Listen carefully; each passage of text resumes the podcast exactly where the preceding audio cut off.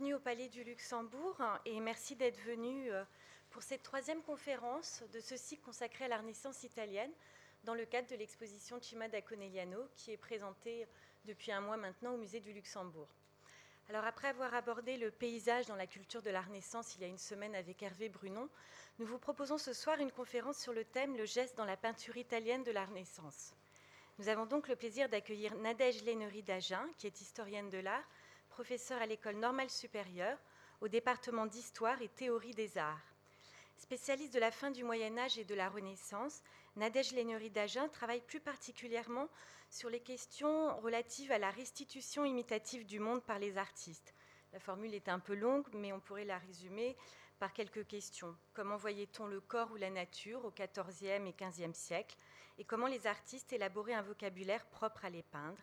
Et quels moyens ils se donnaient pour les imiter?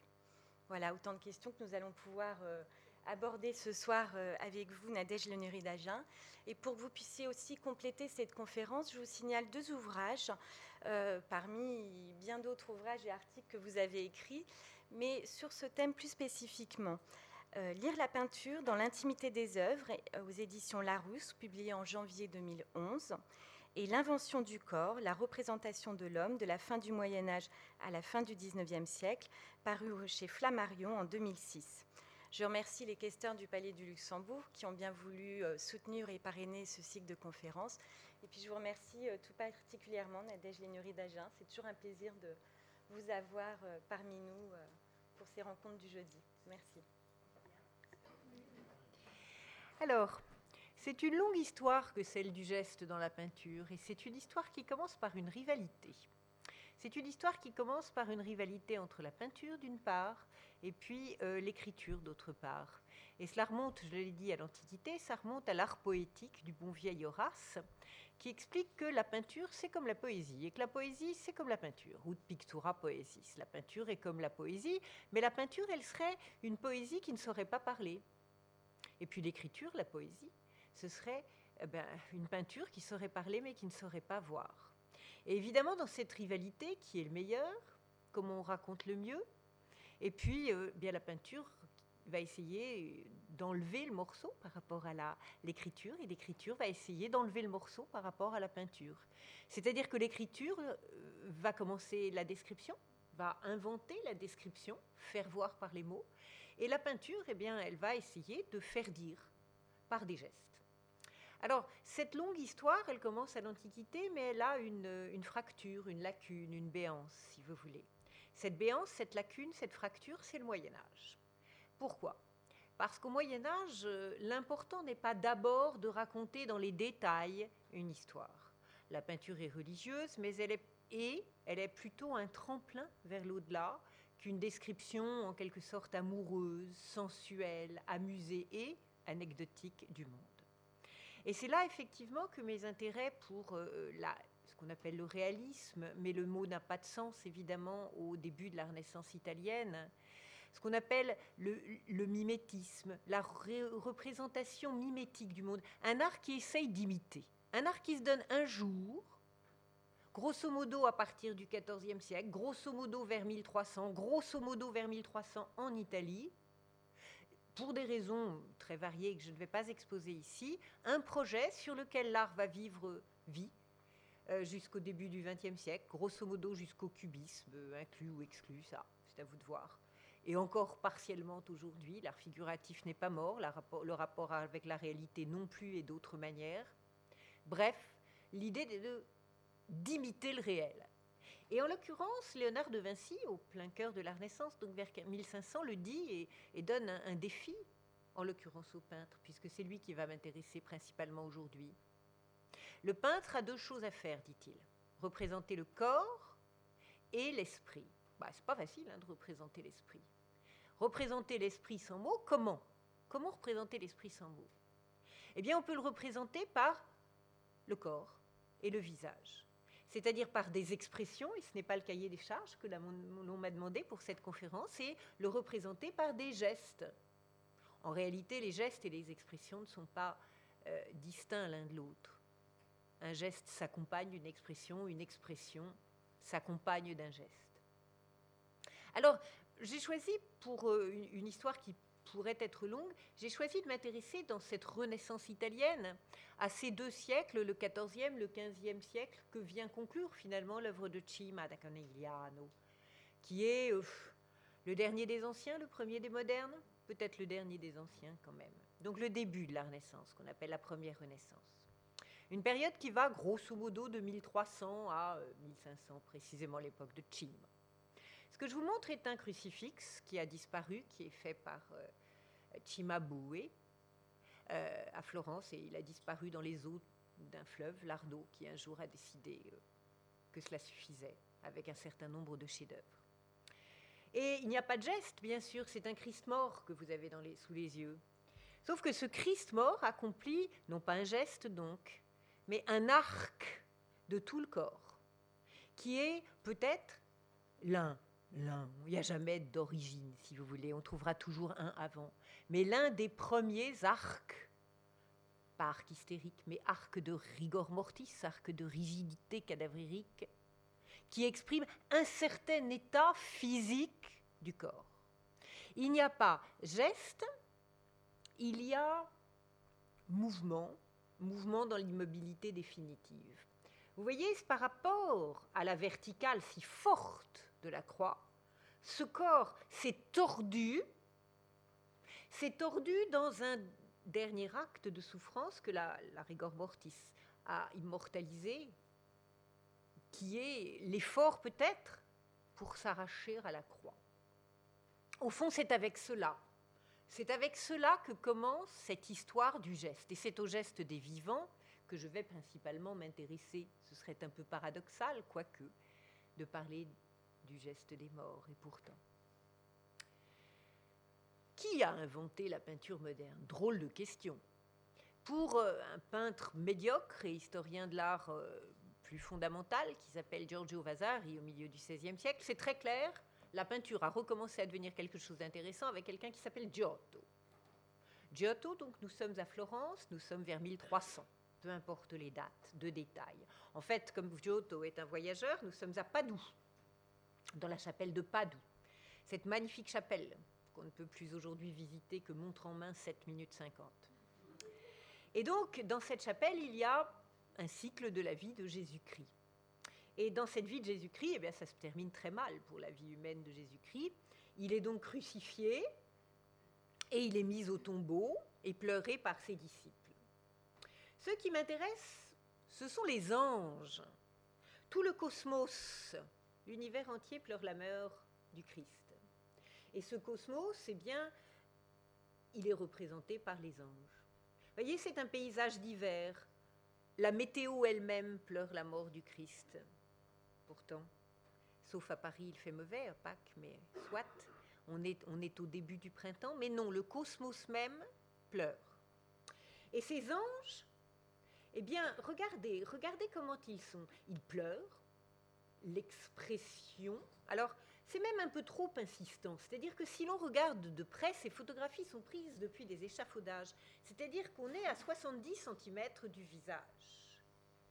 Et, cela apparaît caricatural, mais il faut vous remettre dans l'esprit de cette chapelle, qui est grande sans être immense, et qui fait que ces peintures sont à plusieurs mètres, et selon leur hauteur, une quinzaine de mètres de vous. Donc il faut insister avec le pinceau, exagérer pour montrer. Vous voyez ces plis possiers entre les sourcils sont cette bouche ouverte, ces plis à la racine du nez sont ceux du malheur. Et les gestes de même sont tous outrés, exagérés. J'adore ces anges, ces anges qui se terminent par des sortes de petites fumées de fusée, vous voyez? Bon, eh bien ces bolides qui fulgurent à travers le ciel, écartent à l'extrême leurs bras, se déchirent les joues, écartent leurs bras et, outre, ce sont presque les gestes de l'hystérie de Charcot. Mettez vos poignets comme cela, ça fait mal, c'est excessif. Tous les gestes, cet angle droit du poignet au poignet est excessif. Celui-ci se fait mal voyez, il tire, il tire ses cheveux. On, peut voir le détail peut-être. il s'arrache, littéralement, on connaît cette expression en français, s'arracher les cheveux. Cette douleur est donc non seulement la douleur physique de Chimabue, mais elle est la douleur morale, mentale, qui s'exprime par des cris, des hurlements, toujours de Giotto à la base de cette extraordinaire chapelle chef-d'œuvre, 1304, 1305, 1306. Il y a les vertus et les vices, et les vices désespèrent, évidemment. Et voici le désespoir. Et le désespoir est représenté par une femme en cheveux. L'expression en français existe aussi, être en cheveux. Et puis cette femme en cheveux se déshabille, déchire ses vêtements avant de se lacérer la peau. Les premières émotions de la peinture sont des émotions qui, y compris le bon vieux Lessing au XVIIIe siècle n'y pourra rien, défigurent les visages. Regardez ces visages qui grimacent. Giotto ne pense pas qu'il faut préserver la beauté. Voyez, voyez ce visage terrible de cet ange hurlant de douleur. Le geste et l'expression ne sont pas dissociables. Cette même expression qui défigure les visages, vous la retrouvez un siècle plus tard, Giotto, c'est vers 1300, dans un autre lieu tout à fait emblématique de l'Italie qui est mon sujet d'aujourd'hui, la chapelle Brancacci, à Florence, à Santa Maria del Carmine, un cycle restauré il y a quelques années, nous sommes cette fois vers 1425, donc cinq quarts de siècle après Giotto. J'ai quelqu'un qui a regardé beaucoup, beaucoup Giotto et qui peint, c'est un détail de la fresque représentant l'expulsion du paradis terrestre. Adam et Ève chassés du paradis. C'est un détail. Donc ils sont en train de franchir la porte. Les rayons de lumière céleste ont fini. Ils étaient dorés à l'origine et puis l'or a sauté avec le temps. Ils ne n'atteignent plus le dos de l'homme et ce que vous voyez, ce chiffon rouge est l'ange qui les fait sortir au plus vite. Donc ils sont désormais sortis du paradis terrestre, ils sont dans un désert qu'il va falloir cultiver à la, sueur du front d'Adam. Et elle, Ève, accouchera dans la douleur. Bref, il y a de quoi être désespéré. Cet homme et cette femme sont les premiers nus italiens de la peinture. Longtemps et avant la restauration de, des feuilles de vigne très pudiques, cachait cette masculinité très très évidente que Masaccio a représentée, parce qu'au fond, être un homme pleinement, c'est aussi être un mortel, c'est avoir une douleur physique, c'est avoir des désirs, c'est mourir, c'est enfanter et mourir, c'est être malade, c'est le passage du temps, et c'est le désespoir. Et ce désespoir, pour la première fois, il s'exprime à ah, ce que les Américains appellent les gender studies, d'une manière genrée. C'est-à-dire que le désespoir de l'homme et le désespoir de la femme ne s'expriment pas de la même manière. Le désespoir de l'homme est plus rentré. Voyez-vous, il se cache le visage. Ce qui, selon une très vieille tradition qui remonte elle aussi à l'Antiquité et qui va euh, jusqu'au XVIIe siècle de Poussin, le sommet du désespoir est de ne pouvoir se montrer. Donc il cache son visage. La femme, elle, celle qui a donné la celle qui a elle-même suscité le désir, est la première consciente de sa nudité. Sa pose est celle d'une Vénus pudique. Le modèle est celui des statues anciennes. Mais, du coup, elle ne cache pas son visage. Et regardez, regardez ce visage, extraordinaire visage schématiquement signalé par un V, un signe quasi abstrait, impossible expression, cette bouche ouverte qui vaut bien celle de Munch, et puis cette double accolade, qui est aussi une série de lignes brisées, voyez, d'accidents, de failles, de fragmentation. La douleur, l'émotion extrême, s'exprime par des gestes et des physionomies, des physiognomonies. Mais pas seulement. Je vous ai dit, il s'agit de faire parler la peinture. Il ne s'agit pas seulement de dire la douleur physique, les émotions extrêmes, il s'agit aussi de dire la raison, de dire, de signaler, de peindre ce que l'on dit. Et très vite. Un langage s'exprime par, à la méridionale, peut-être, parler avec les mains. Parler avec les gestes, la physionomie, mais parler avec les mains. Alors donc il était, et voilà. Et dans la peinture, les mains s'agitent.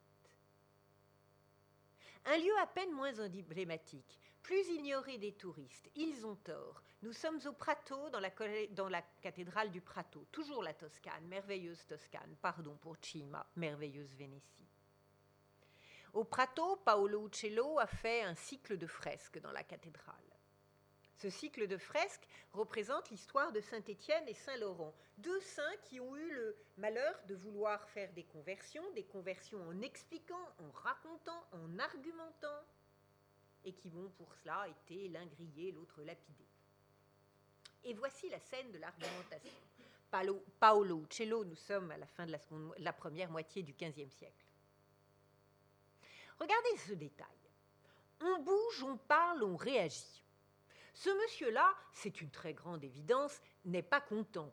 Il prend à partie ce brave saint qui, lui, argumentant, ben, ce n'est pas la peine de comprendre un code complexe en montrant le ciel. Mais si, c'est là-haut que ça se passe, c'est cela, il n'y a qu'un Dieu.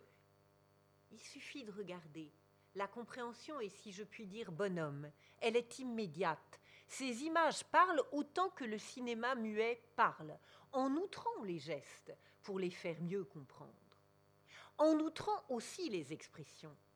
Cette fois, non pas parce que c'est loin, mais parce qu'il faut, c'est le principe de la variété, de la varietas albertienne, de quelqu'un qui s'appelle Léon Battista Alberti, qui est un des premiers théoriciens de, de la peinture. Et donc il faut varier les expressions et les gestes des personnages. Celui-ci, donc décidément, n'est pas content. On le représente de profil. Vous savez, les gens qui sont de profil, c'est généralement en bien ou en mal dans la peinture ancienne qu'on veut les faire remarquer. Judas est toujours de profil dans la scène, par exemple. Donc ce monsieur qui prend à partie n'est pas content. Et regardez, regardez le fripement de son visage, regardez la bouche entr'ouverte, on comprend qu'il est en train de parler. C'est parole contre parole, geste contre geste. Mais regardez les autres. Celui-ci argumente avec la main, mais sa bouche B, avoir la bouche B. Il est en train de se demander, mais oui, mais alors au fond Et l'en regardant, on comprend ce qu'il dit. Quant à celui-ci, ah, il est bien embêté. Regardez le mouvement de la bouche, regardez l'angle des sourcils. Ok, c'est pas pas bien intéressant par rapport à ce que je pensais. Plus exactement, c'est bien embêtant ce qu'il dit parce qu'il pourrait bien avoir raison. On est absolument dans un débat politique, mais pourquoi ne nous montre-t-on jamais dans un débat politique à la télévision ceux qui écoutent Vous avez la réponse ici. Voilà, et, celui-ci est quasiment conquis. Ah oui, il s'en laisse aller l'épaule, la tête sur l'épaule. Celui-ci est, presque triste. Il a compris que c'était fichu. Et regardez de l'autre côté. Regardez les trois expressions. La sidération. Nous ne dirons pas qui a perdu et qui pense cela en ces circonstances. Et puis, voilà. Le dernier point, de la conviction. Celui-ci est passé de l'autre côté. Les mains sont jointes en prière, et ce ciel vers lequel le saint incite à regarder est, eh bien, les yeux sont levés vers ce ciel. Il est gagné, il est converti à la parole. Ce jeu des gestes, les doigts, vous le retrouvez appliqué aux doigts, donc, pour signifier que nous sommes dans un compute le compute. On compte, moi je compte sur mes doigts. Voilà, le compute. Les arguments signifiés par les doigts. Index, indiquer, indiquer où est le vrai, le faux. Voilà, ces arguments-là, vous les retrouvez constamment dans une scène. Vous la voyez ici, la main, la main, trois. Trois comme, ben vous l'avez deviné, nous sommes dans un débat christique. Trois comme la Trinité, le Père, le Fils et le Saint-Esprit.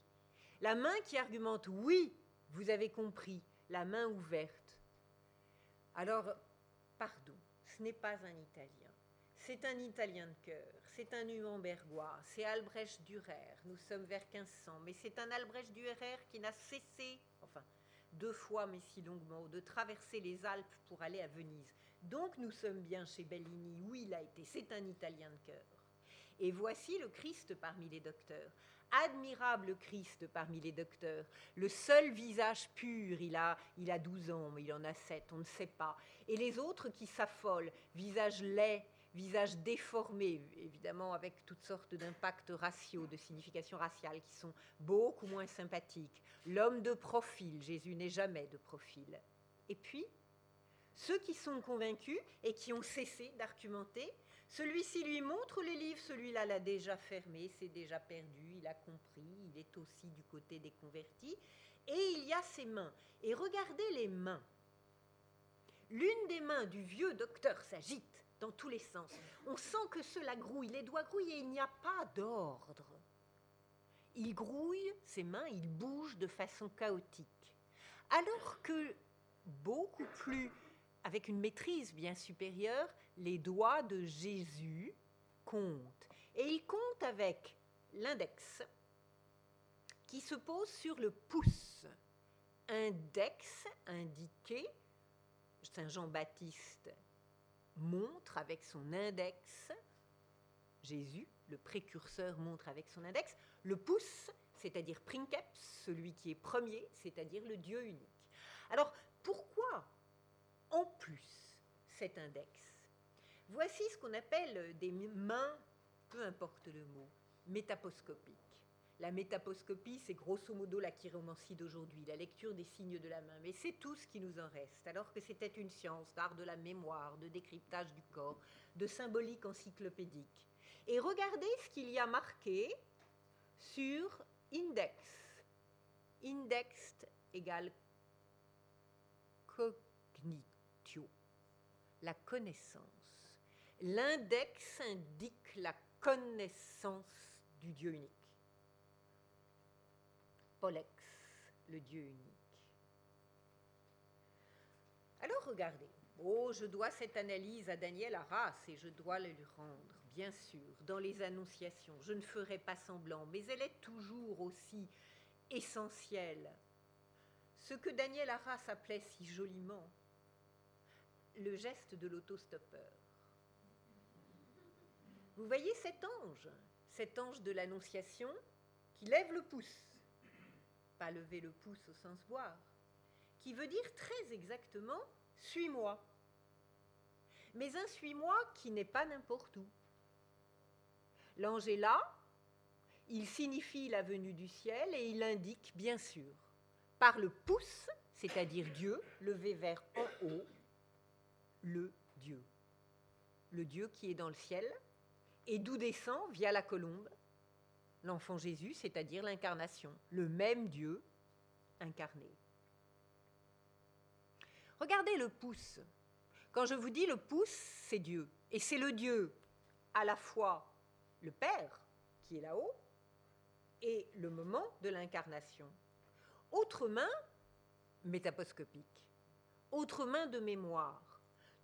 La légion des saints est ici, sur les différentes phalanges un tel, un tel, un tel. Ici, je reconnais Saint-André, par exemple. Ici, vous reconnaissez Saint-Pierre avec sa clé. Ça veut dire que c'est un art de la mémoire. À chaque fois que je regarderai cette phalangie, je me souviendrai qu'il faut que je prie un tel. Et ainsi, je gagnerai le salut. C'est ça qu'on appelle l'art de la mémoire. Mais regardez où est le pouce. Ce qui est le pouce. Voici l'autre main. Sur le pouce, la Vierge Marie, en dessous, hein, qui enfante le Christ, Dieu le Fils. Sur l'autre pouce, le Fils toujours, mais auréolé comme le Père, puisque le Fils et le Père doivent avoir même apparence. Donc le pouce, c'est le premier et c'est le Père. Indiqué, cognitio, le Père.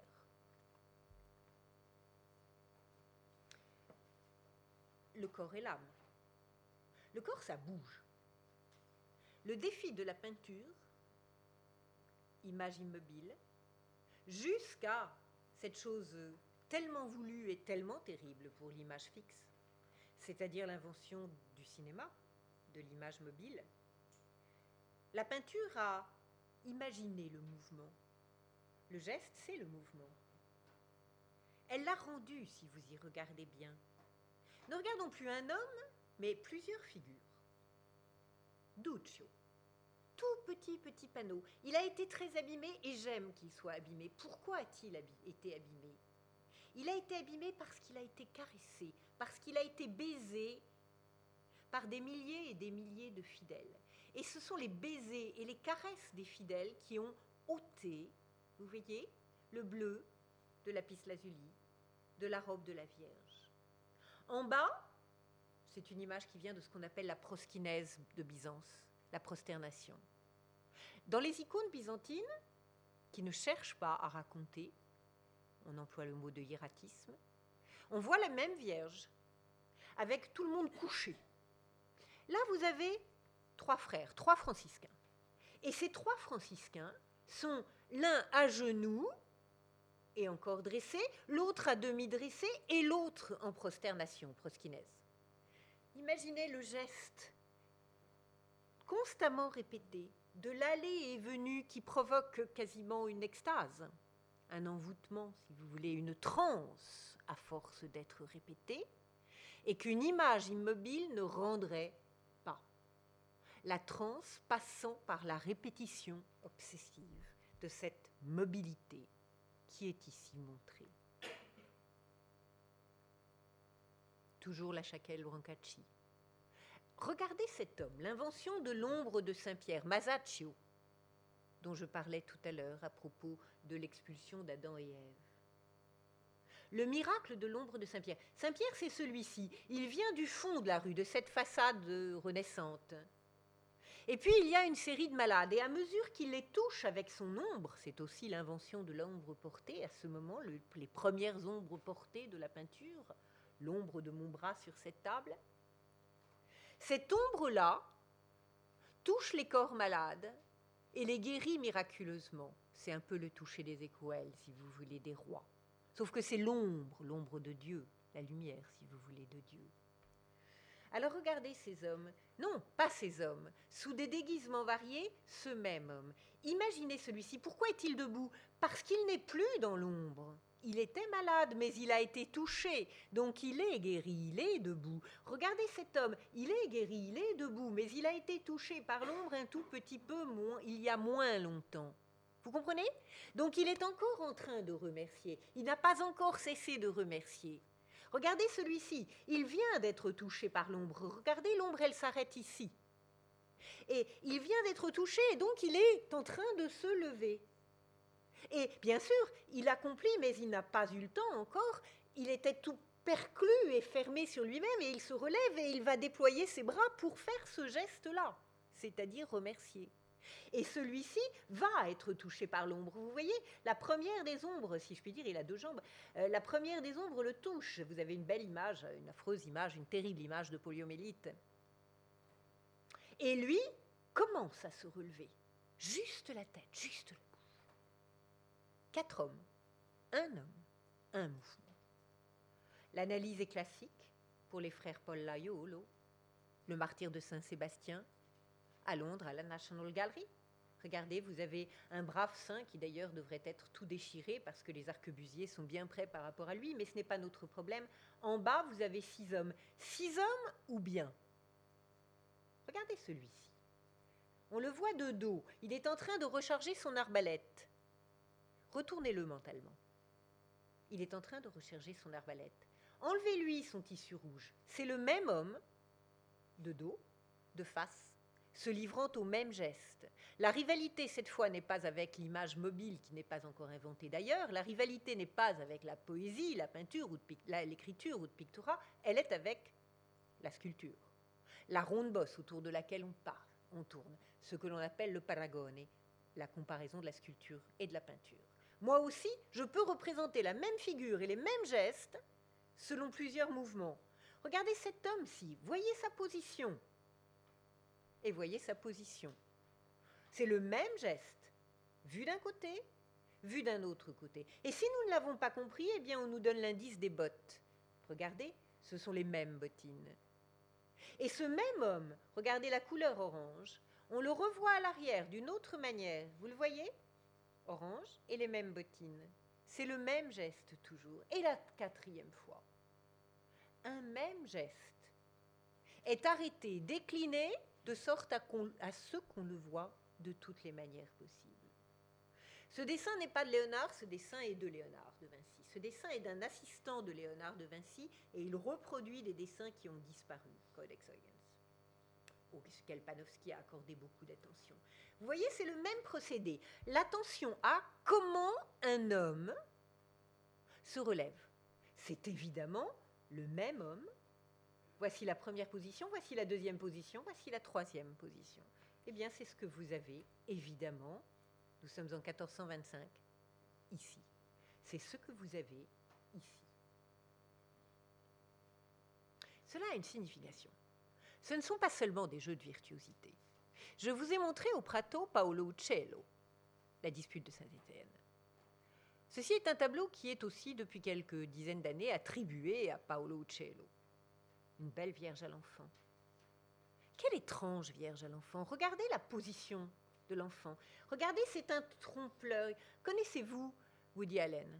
Souvenez-vous, la la rose pourpre du, Caire. Vous vous souvenez ces allées et venues de l'écran à la salle, de la salle à l'écran Eh bien, cet enfant qui est dans la peinture, avec ce trompe-l'œil, vous voyez, du cadre en bas, on va, on va prendre le détail, eh bien l'enfant est en train de le franchir pour venir se précipiter dans notre espace.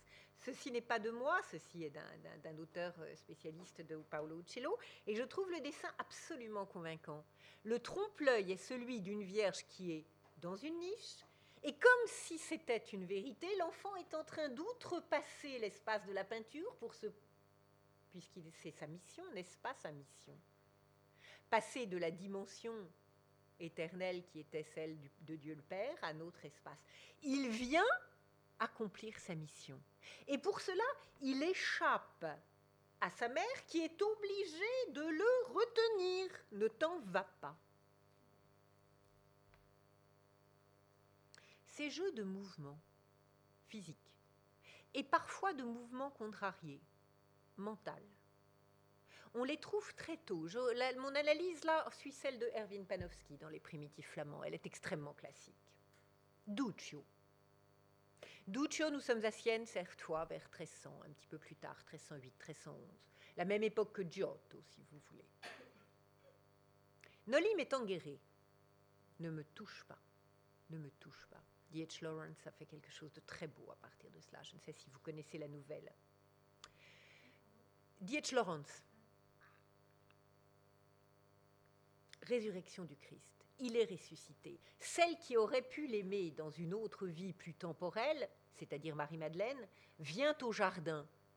Et elle, qui croit qu'il est mort, le voit sous une apparence humaine. Et évidemment, elle se précipite, elle veut le toucher. Elle l'aime, elle aurait pu l'aimer charnellement. Et lui est vivant, mais pour trois jours seulement, et il n'appartient plus au monde des vivants. Il s'en va vers un autre destin, il s'en va vers les limbes. Et il s'en va et il s'en va, mais il s'en va avec un dernier regret. Ne me touche pas. Je n'appartiens plus au monde des vivants. Ne me touche pas. Ne me touche pas, je pars. Regardez le pied. Voyez? Le pied s'en va dans cette direction.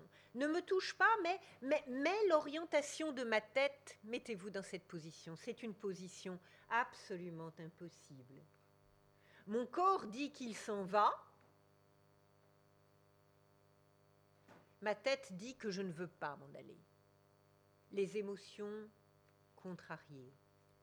Au fond, la Vierge de Chima, cette très belle Vierge qui appartient à la, National Gallery, représente la même chose.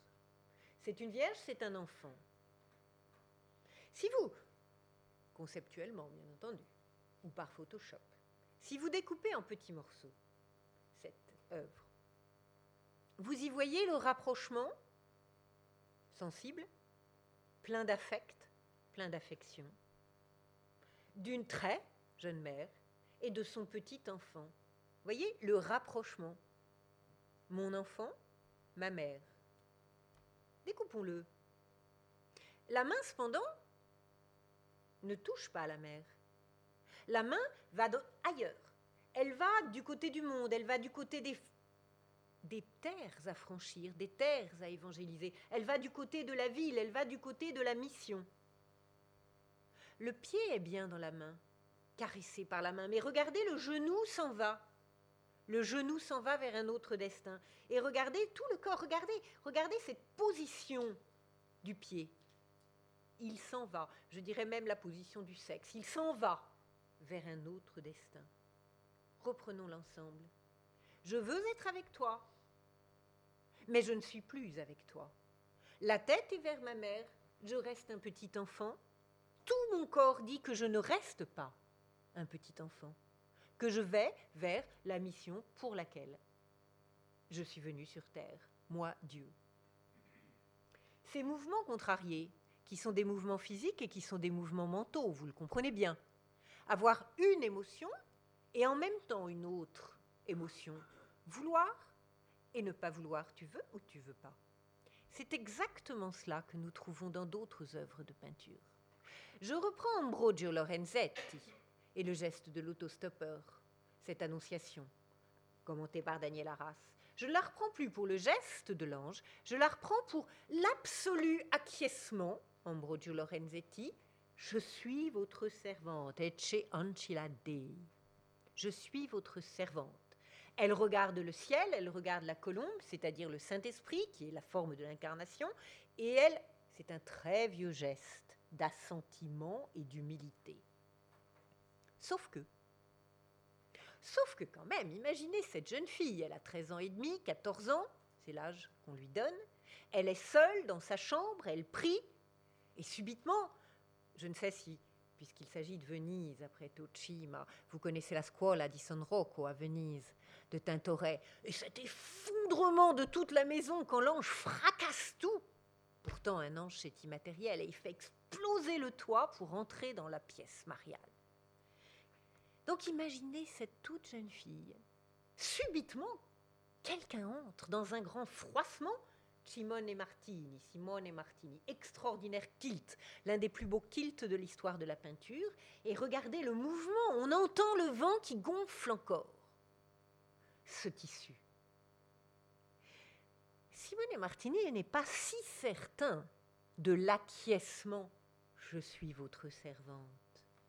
Sa Vierge est exactement Noli Metangere. C'est-à-dire que, oui, elle va pas dire non à Dieu, oui, elle se tourne vers l'ange, elle est là aussi, elle est l'élue pour accomplir la mission, mais elle est une vraie jeune fille, et l'acquiescement devient je me réfugie dans mon manteau et je le replie sur moi, je le serre sur moi. Je me love dans ce manteau, geste presque fétal. J'accepterai, mais je ne veux pas. Je me replie, j'ai envie de fuir. Totale dichotomie, au fond, coupons, coupons l'image. Totale dichotomie entre la position du bas, oui, je suis tournée vers l'ange, la position du buste, euh, non, je ne suis pas tournée, la position morose de la tête, oui, je viens. Ambrogio Lorenzetti, avant de faire cette admirable annonciation commentée par Daniel Arras, en avait fait une autre. Dans une petite église de là, on disait pas banlieue, de la campagne toute proche de Sienne, on appelait ça le Contado. À San Galgano, c'est une toute petite chapelle, franchement, un minuscule endroit. Ces minuscules endroits valent parfois le détour. À San Galgano, il y a une épée qu'on ne peut pas retirer du sol, épée miraculeuse et autour a été construite une toute petite chapelle. Et dans cette petite chapelle, une fresque qui a pris beaucoup l'humidité, qui est extrêmement abîmée. L'ange est entré. Il y a un commanditaire qui s'est fait peindre, mais toute la peinture est retombée. Vous le devinez à peine. Vous le voyez? En transparence. Ça, c'est des histoires de a secco ou de peinture à fresco. Ce que l'on voit, si vous le voulez bien, on va l'agrandir un petit peu, c'est une chose très étrange dans la partie droite. La peinture est inégalement abîmée. Vous voyez? On voit extrêmement bien le visage de la Vierge et l'acquiescement. Je suis votre servante. Mais oui, mais oui, j'en suis d'accord, je vais accomplir ma mission. Et puis en dessous, bah, en dessous, ça se passe un petit peu moins bien. On voit plus rien. Pourquoi c'est tellement abîmé? On voit une colonne. On voit, on voit rien d'autre. Et puis, alors en bas, alors là, c'est incompréhensible parce que comment se fait-il que, que la robe de la Vierge soit jusque là Enfin, si elle est assise, logiquement, puisqu'elle dit merci, bonjour, oui, oui, bien sûr, je suis votre servante, ses genoux devraient être là et la robe s'arrêter là. Pourquoi il... Ce qu'on appelle une synopia, c'est-à-dire le dessin sous-jacent, le dessin qui est sous la peinture. Maintenant, on sait enlever les peintures et dessous, on trouve, heureusement, parce que si vous êtes allé à Pise, vous savez que le Campo Santo a été bombardé par un geste malheureux de la américaine qui croyait que c'était l'arsenal. Et donc, il ne nous reste plus que les dessins sous-jacents. Voilà ce que euh, Ambrogio Lorenzetti avait dessiné. Voilà ce qu'il avait voulu peindre. Une jeune fille qui, non, ne veut pas. Non, non, je n'ai que 14 ans, je ne veux pas. J'ai peur de cet ange. J'ai peur. Il faut vraiment, oui, alors je me retourne vers toi, mais cette colonne. Mais c'est évidemment la colonne de la flagellation. Ce devoir va être mon martyr.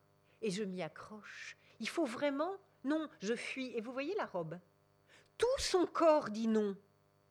Tout son geste se détourne. Et le visage, lui, dit oui, mais cela fut inacceptable. Et donc on a fait repeindre à secco, c'est-à-dire sur un enduit qui n'était plus frais, donc plus capable d'imprégner la couleur à l'intérieur de la chimie de, de cet enduit. Et bien sûr, c'est tombé. Alors on a repeint, repeint, et il nous reste le repeint du visage, mais tout le corps a disparu. Les gestes contrariés, les gestes qui donnent des émotions. Je voudrais utiliser le dernier quart d'heure qui m'est imparti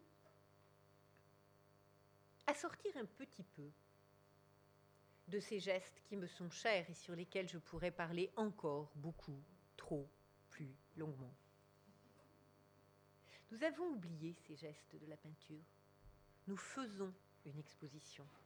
Nous faisons le musée du Louvre, le musée des offices. Nous ne regardons pas ces objets rares, évidemment, d'avant la perte de l'aura, pour reprendre Walter Benjamin, du temps où il n'y avait pas de reproduction, du temps où il n'y avait pas même trois lithographies de Tata, de et de, disons pas de Tata d'ailleurs, de paye de Corpé et je ne sais plus de qui d'autre d'ailleurs, où une peinture était une chose extraordinairement précieuse, qu'il fallait regarder longtemps et qui avait beaucoup, beaucoup de choses à dire infiniment. Le rapport au temps que nous avons avec la peinture n'est plus du tout le rapport au temps que nous avions naguère. On croit qu'une peinture, on croit qu'une sculpture, on croit qu'une œuvre en verre se regarde, se pose dans un coin. Songeons, nous tous qui peut-être avons quelques, quelques œuvres chez nous, modestes ou moins modestes, reproductions ou pas, savons-nous tous où se trouve chacune de ces œuvres? Ou sommes-nous à ce point aveugles qu'on ne sait plus exactement où est quelle pièce? Cela, c'était impossible avant. C'était impossible et ce langage de la peinture, dont j'ai tâché de vous montrer combien il était puissant dans les gestes, il était limpide non pas du tout par un savoir plus considérable à l'époque, car au fond tout ce que je vous ai dit fait partie d'un d'un savoir intuitif. Il ne faut pas avoir lu de grands auteurs pour le comprendre. Même si l'on ne sait pas que euh, Dieu est sur le pouce, on comprend que si on vous montre quelque chose, il suffit de se faire confiance. Et cela, les paysans qui entraient dans une église, car c'était cela, les amateurs de peinture, ils les regardaient, ces objets, ils y attachaient une importance au point, je l'ai dit à propos du petit tableau de Duccio, de les baiser, de les abîmer par leurs baisers. Vous avez tous, nous avons tous visité Saint-Pierre de Rome et touché le pied de la sculpture de Saint-Pierre, et tous nous avons constaté que ce pauvre pouce n'existe plus en dépit de quelque manucure que ce soit. Des siècles de pèlerins puis de touristes ont abîmé cette matière qui est pourtant la pierre éternelle, enfin le marbre. Je crois que les seuls qui n'aient pas un rapport pervers, bref, sans hors du temps, rapide avec les œuvres d'art, ce sont les artistes eux-mêmes. Et ces artistes n'ont jamais oublié que ces peintures avaient beaucoup, longuement, des choses à nous dire. Ce que je vous montre n'est pas, n'est peut-être pas, le plus grand chef-d'œuvre d'Ingres. Même si, en taille, c'est un très grand tableau qui se trouve au musée Ingres à Montauban. C'est une dispute de Jésus. C'est un Jésus parmi les docteurs. Regardez dans ce Jésus parmi les docteurs combien la leçon, la lectio de la peinture italienne est présente chez ce peintre qui, directeur de la Vida Médicis, a si bien connu l'Italie. Le geste de montrer, le geste de montrer avec le doigt le ciel, le geste de montrer, vous voyez, oui, c'est vrai, le geste indécis, on reviendra sur cette main. Regardez les, gestes étonnés des mains. Ici, on va prendre le groupe de gauche, si vous voulez bien. Voilà. Reprenons à droite, ou plutôt prenons un détail. Le roux. Geste de la méditation, vous le savez. Durer. Euh, la mélancolie, la méditation, le penseur de Rodin, comment les mêmes gestes signifiaient les mêmes choses, la pensée profonde. Et puis cet homme, cet homme qui porte des lettres hébraïques sur le front, sur sa coiffe, qui porte, c'est un nom spécifique, pardonnez-moi, je devrais m'en souvenir, et puis qui a ce bras écarté de celui qui ne veut pas de celui qui s'obstine, qui ne veut pas comprendre. Regardez cette main. Un, deux, trois, quatre, cinq doigts, certes, évidemment.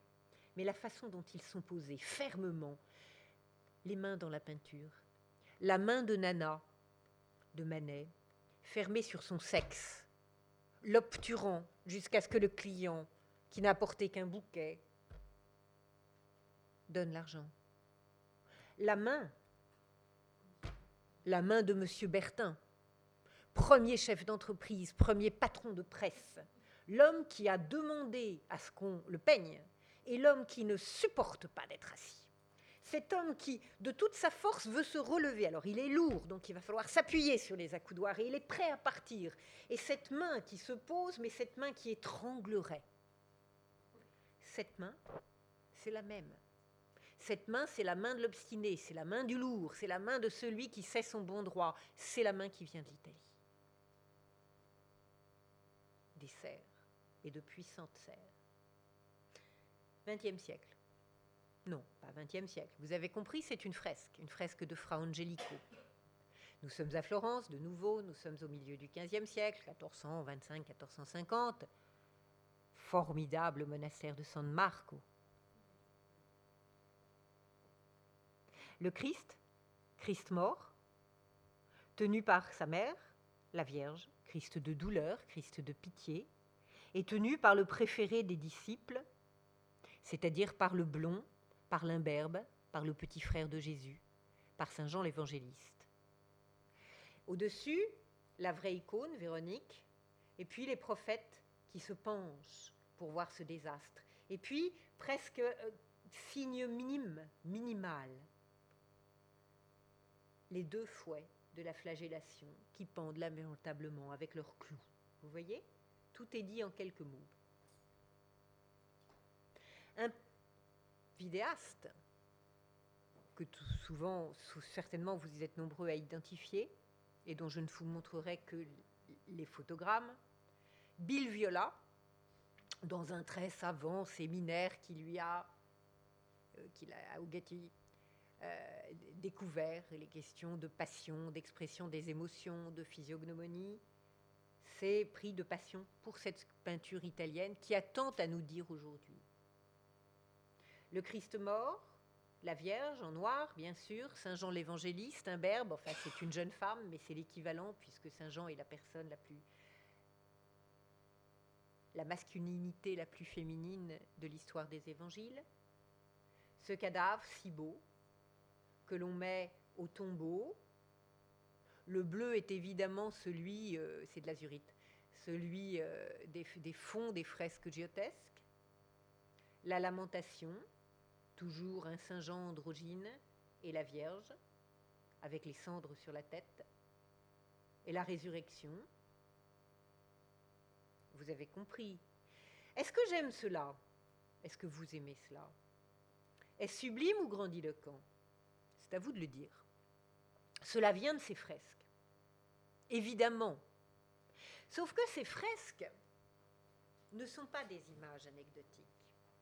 Voyez, qu'est-ce qui est représenté ici? Nous sommes à Saint-Marc, nous sommes à San Marco. Est-ce un récit? J'ai commencé à expliquer qu'il s'agissait d'un récit, mais c'est peut-être plus complexe que cela. Georges Didier Huberman, en travaillant sur les marbres de l'Angelico, a ouvert une porte qui est fondamentale, évidemment. Ce ne sont pas, ce n'est pas simplement de la narration. Qu'est-ce qui se passe ici? Vous avez une flagellation, et dans un certain XXe siècle qui ne comprenait pas ce type d'image, on a cru que c'était une image non, une fresque non terminée. Mais bien sûr qu'elle est finie. Simplement, ce n'est pas une narration. On passe par le minimum de signes désignants. Ce n'est pas la peine de faire tout le bourreau, c'est le crachat, c'est l'injure du crachat. Ce n'est pas la peine de faire tous les corps, ce sont simplement les mains qui violentent. Et d'ailleurs, ce n'est pas un récit, c'est l'image mentale, c'est le discours indirect, si vous voulez. C'est ce qu'ont dans la tête. Ceux qui pensent? Non, celui qui pense, car Saint Dominique, que vous voyez là, est en train de lire l'histoire sacrée. Et c'est le récit qu'il lit ici, dont vous voyez l'image, c'est-à-dire qu'il lit, donc nous avons l'image mentale de Saint Dominique, il lit la douleur de la Vierge quand elle repensait, double degré indirect, quand elle repensait à la douleur du Christ dans la flagellation. Même chose. Saint Dominique réfléchissant à la douleur de la Vierge qui pense à ce Christ de douleur et à ces infamies qu'on lui a fait subir. Dirons-nous que la fresque n'est pas finie et donc que la Trinité est devenue trois Christ Mais enfin, bien sûr que non. Ce qui m'intéresse chez Bill Viola, ce qui me gêne chez Bill Viola, c'est qu'il a vu les images, il a compris leur force, il n'a pas compris qu'il ne s'agissait pas d'un récit. Et il a transféré en anecdote christique quand même un peu grandiloquente, les suggestions quasi abstraites et mnémoniques, les seins sur les phalanges de la main, qui était le propre de la compréhension des exercices. Je sais que c'est un texte du XVIIe siècle, mais d'une toute une pensée qui va de la dévotio moderna jusqu'aux exercices spirituels de Ignace de Loyola. Alors, si vous le voulez, je terminerai sur un dernier peintre. Dernier peintre qui vous paraîtra peut-être un choix étrange et qui pourtant, somme toute, me paraît plus intéressant. On a pu voir son travail, il est défendu à Paris par la galerie Templon, qui est Hinde Wiley, est un peintre qui a son studio à Brooklyn, qui expose à New York, qui expose maintenant en Californie. C'est un peintre qui se donne le genre du mauvais garçon black, des banlieues que nous appellerons. Qui, disait C'était la racaille, c'est cela? Comme cela nous paraît vieux, n'est-ce pas? Voilà. Donc vous avez un mélange ici de ces tenues vestimentaires d'adolescents attardés ou qui sont aussi évidemment un signe de reconnaissance sociale et d'une évidemment autre signe de reconnaissance sociale qui est l'exotisme orientalisant et ce sachant orientalisant ici c'est ce qu'on appelle une indienne c'est-à-dire un de ces tissus venus des Indes d'une indienne, plus la référence à une peinture, l'encadrement doré, complètement euh, anachronique, qui évidemment est un jeu sur l'altérité, sur l'étrangeté. Jamais, quand on a cette tenue, on devrait être dans ce cadre-là, bien entendu. Et puis, sur, bah, vous reconnaissez, c'est un Saint Jean-Baptiste avec le jeu des mains sous la pseudo Rolex de euh, contrefaçon, évidemment. Sauf que la rencontre est plus subtile que ça. Kehinde Wiley a participé au gang quand il était jeune de New York. Et les gangs ont des signes de reconnaissance muette, qui sont les signes des doigts, qui sont les signes de la main, qui sont le compute argumentatif. Et c'est cela qui l'a conduit, qui l'a amené à cette rencontre absolument étonnante des gestes des gangs de New York, d'une réflexion sur le statut social et la marginalité, outsider, soit sociale et interne à une civilisation, soit raciale, et l'altérité fondamentale qui est notre rapport d'incompréhension à la peinture ancienne, en l'occurrence à la peinture italienne, et la nécessité peut-être de sa réactivation, probablement pas par les historiens de l'art, mais par des artistes autres. Je vous remercie.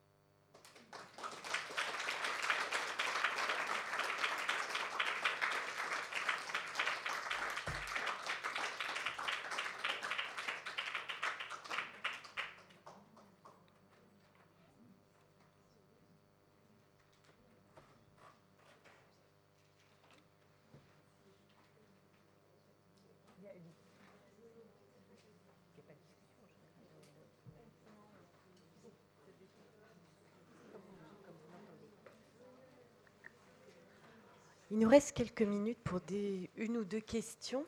Je vais passer le micro par contre pour qu'on vous entende.